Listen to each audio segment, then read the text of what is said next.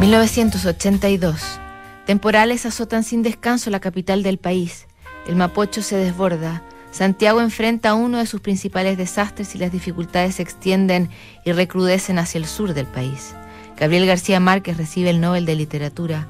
Michael Jackson lanza Thriller. Un año antes, Julio Cortázar y su casi 30 años más joven novia Carol Dunlop se han convertido en los autonautas de la cosmopista.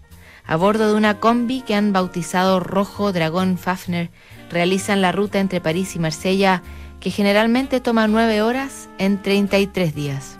Se detienen cuatro veces cada jornada en estaciones de servicio. A veces les tocan unas en las que solo había surtidores de benzina o ni eso. Cuando tienen cafetería y hotel son el paraíso. Si no, entran en un bosque o en una playa contigua a Saint-Tropez y dormían o escribían la bitácora que se convertiría en libro. Durante el viaje, Cortázar, Dunlop y la traductora de Rayuela, Silvia Monroz Tojakovic, se escriben. Carol le confiesa de pronto que está frente al abismo. Ha sido uno de los años más bellos y más horribles de mi vida. Hace casi un año que sé, y soy la única en saberlo fuera de los médicos, que Julio tiene una leucemia crónica. Él no lo sabe ni lo tiene que saber.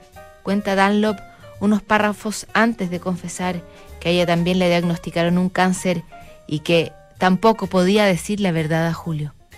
En esa carta de 1981, Dunlop le cuenta que Cortázar está escribiendo poco y que han pactado que nunca más, por ningún motivo, volverá a pasar por el infierno de la reanimación si no hay esperanza.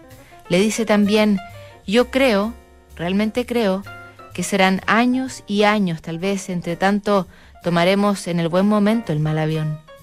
Pero antes de tomar ese avión desmadrado, la osita, como le decía Cortázar, no puede ocultarle más el malestar. La mujer que se aferraba al sol, al amor o a su propio coraje intentó hacerle creer al escritor argentino que era algo pasajero, pero era mielitis, una enfermedad a la médula espinal para la que no hubo donante ni tratamiento.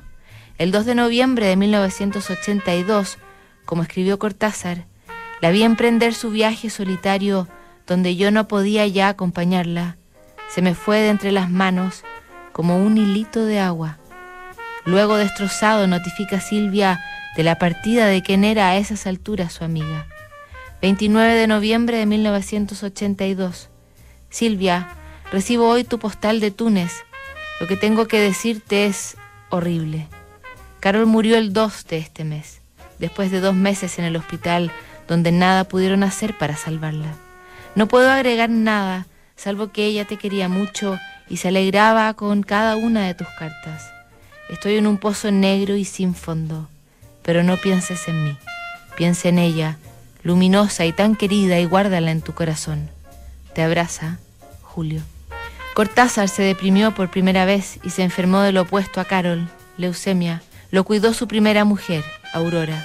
Tras morir en febrero de 1984 fue sepultado en Montparnasse junto a Carol y se ha vuelto una tradición pasar por ahí y dejarle un ticket de metro con una rayuela dibujada o una copa de vino a los amantes de la cosmopista. Revisamos mañana otra carta notable aquí en Duna.